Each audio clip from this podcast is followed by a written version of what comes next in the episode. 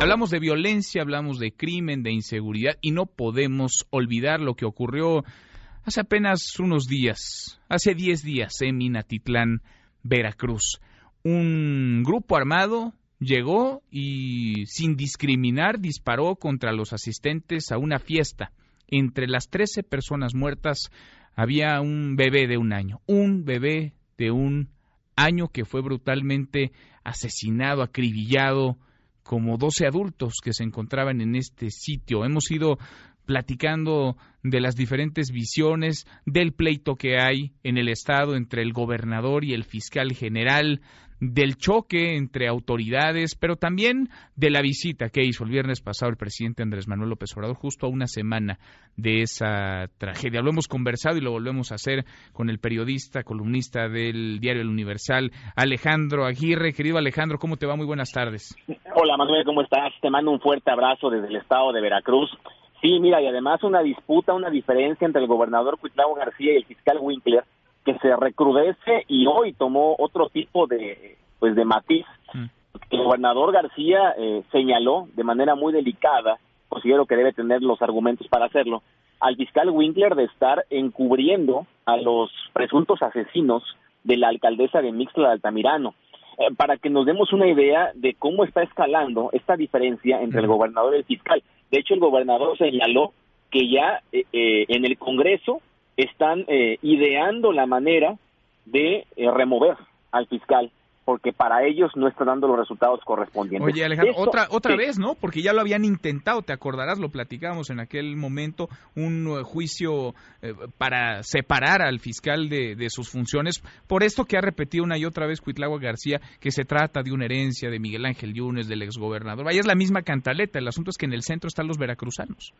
Exactamente, ya lo mencionas, porque en el centro estamos nosotros como veracruzanos. Aquí el asunto es que esta diferencia cada vez eh, es peor, eh, se agudiza y ya en su momento, como bien lo señalabas, en el Congreso intentaron removerlo, intentaron adjudicarle dos juicios políticos y no le dieron los números a Morena en el Congreso, a pesar de tener la mayoría de diputados, tomando en cuenta las alianzas con las que cuenta. Entonces, eh, pues no le salió y vamos a ver qué es lo que ocurre en los próximos días, semanas. Aquí la cuestión es que en el centro está la inseguridad que vive el Estado de Veracruz. Vino presidente de la República, el pasado fin de semana lo anotaba, efectivamente vino, y no es casualidad que arranque justamente su Guardia Nacional en el sur de Veracruz, en Minatitlán, después de esta masacre, por supuesto, ocurrida hace 10 días, donde muere un menor de edad, apenas tenía un año de edad.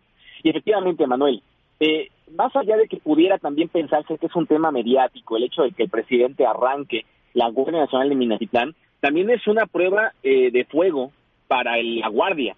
Minatitlán, eh, Coatzacoalcos, Cozoleacaque, Manuel, no son huesos duros, no son huesos sencillos de roer, son muy complicados y poner a prueba la Guardia Nacional eh, en Minatitlán como primera gran prueba, la verdad es, es una afrenta complicada y la están exponiendo justamente a, a que observemos cuál es su, su operatividad y su efectividad. Sí, ¿Eh? ahora, eh, ahora Alejandro, de pronto todas las miradas y los reflectores van a Veracruz. Observamos esta masacre en Minatitlán, nos quedamos un tiempo y de pronto cambian las prioridades porque cambia la agenda y se deja de ver Minatitlán y se deja de ver la visita del presidente. ¿Qué ha pasado, digamos, a 10 días de esta tragedia, de este brutal asesinato de 13 personas y qué dejó como ecos el presidente, es decir, a 10 días y a 3 de la visita de Andrés Manuel López Obrador, ¿cómo está hoy la sociedad veracruzana, particularmente ahí en Minatitlán? Es una buena pregunta, Manuel, porque te lo voy a responder con toda honestidad.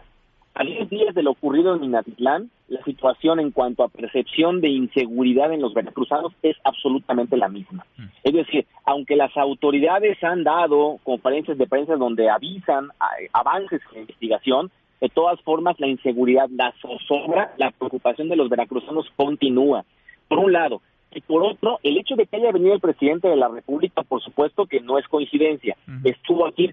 También las redes sociales lo manejamos mucho el fuerte dispositivo de seguridad que trajo el presidente de la República eh, no llegó en su modesto yeta. Ahora sí lo vimos eh, flanqueado por, por, por camionetas eh, perfectamente bien protegido, lo cual también habla de cómo está la zona, de lo complicada que está la zona. Es decir, a tres días de la visita del presidente de la República, el ambiente en Veracruz es el mismo. Efectivamente, la Guardia Nacional logró liberar a un niño, este fin de semana y también eh, capturar a un par de delincuentes. Son avances, hay que señalarlo, pero la percepción de inseguridad sigue siendo absolutamente la misma. Hay que observar qué pasa en los próximos 10, 15 días, Manuel. ¿eh? O sea, no le doy más de dos semanas para que la gente, ahorita siendo un voto de confianza que llega a la Guardia, la gente siente un poco también con la esperanza de que esto funcione pues aquí en Veracruz. Eso es una esperanza, que funcione. Dale 15 días, Manuel. Si en 15 días no empieza a haber resultados o empieza a haber situaciones bélicas complicadas, la situación va a ser peor incluso. Qué cosa. Pues sí, es entre un grito desesperado y ya el ánimo de que es esto o ya no hay nada, porque después de la guardia ya no hay nada y ahí está parte del riesgo que implica un cuerpo de seguridad de estas características, de esta magnitud. Pues Alejandro, no perdemos la pista de lo que ocurre allá en Veracruz, lo seguimos platicando contigo. Un abrazo, gracias como siempre. Lo charlamos, Manuel, y vaya exposición la del presidente con su Guardia Nacional en Minatitlán, ¿eh? Interesante, habrá que observarla. Un abrazo, Manuel. Otro de vuelta, muchas gracias. Para todos.